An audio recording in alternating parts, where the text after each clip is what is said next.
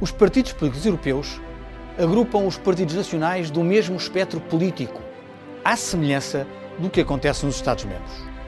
Apesar de as grandes famílias políticas europeias existirem há já bastantes décadas, foi só em 2004 que foi criado um estatuto jurídico dos partidos políticos europeus. Por exemplo, o PPE, o Partido Popular Europeu, onde estão atualmente o PSD e o CDS, foi fundado em 1976. O Partido Socialista Europeu, que faz parte do Partido Socialista Português, foi fundado em 1974.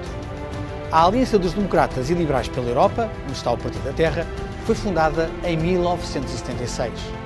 O Partido Verde Europeu foi fundado em 1969 e integra o Partido dos Verdes. E o Partido da Esquerda Europeia, cuja construção começou em 1991, integra o Bloco de Esquerda. À partida, seríamos levados a pensar que estes partidos apenas encontrariam reflexo no Parlamento Europeu, mas não é assim. No Conselho, os ministros dos governos nacionais reúnem-se regularmente com os seus congêneres das mesmas famílias políticas.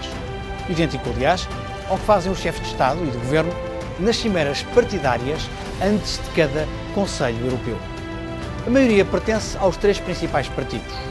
Oito chefes de Estado ou de Governo pertencem ao Partido Socialista, sete são liberais e seis do PPE. É curioso, porém, que os governos de dois dos maiores Estados-membros da União, o Reino Unido e a Polónia, pertençam a um partido relativamente recente e com menos expressão, a Aliança dos Conservadores e Reformistas Europeus. Também a composição da Comissão começa a ser mais democrática. Pela primeira vez, em 2014, nas eleições para o Parlamento Europeu, os partidos europeus apresentaram os seus candidatos para presidente da Comissão Europeia. O PPE, como partido mais votado, viu ser eleito o seu candidato, o luxemburguês Jean-Claude Juncker. Na Casa da Democracia Europeia, o Parlamento Europeu, os grupos parlamentares são o principal espelho dos partidos europeus. No entanto, o hemiciclo é composto por grupos parlamentares, alguns dos quais não têm partido europeu correspondente, e há ainda 16 deputados que não estão inscritos em nenhum destes grupos. Existem atualmente oito grupos, de que o Partido Popular Europeu é o maior, com 215 deputados, seguido do grupo dos socialistas europeus, com 190.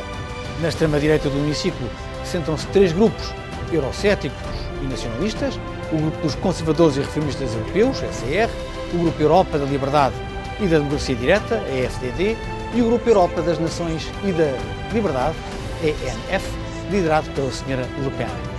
Na extrema-esquerda senta-se o Grupo Confederal da Esquerda Unitária Europeia, onde estão o Bloco de Esquerda e o PCP, e no centro do hemiciclo estão os Verdes e os Liberais.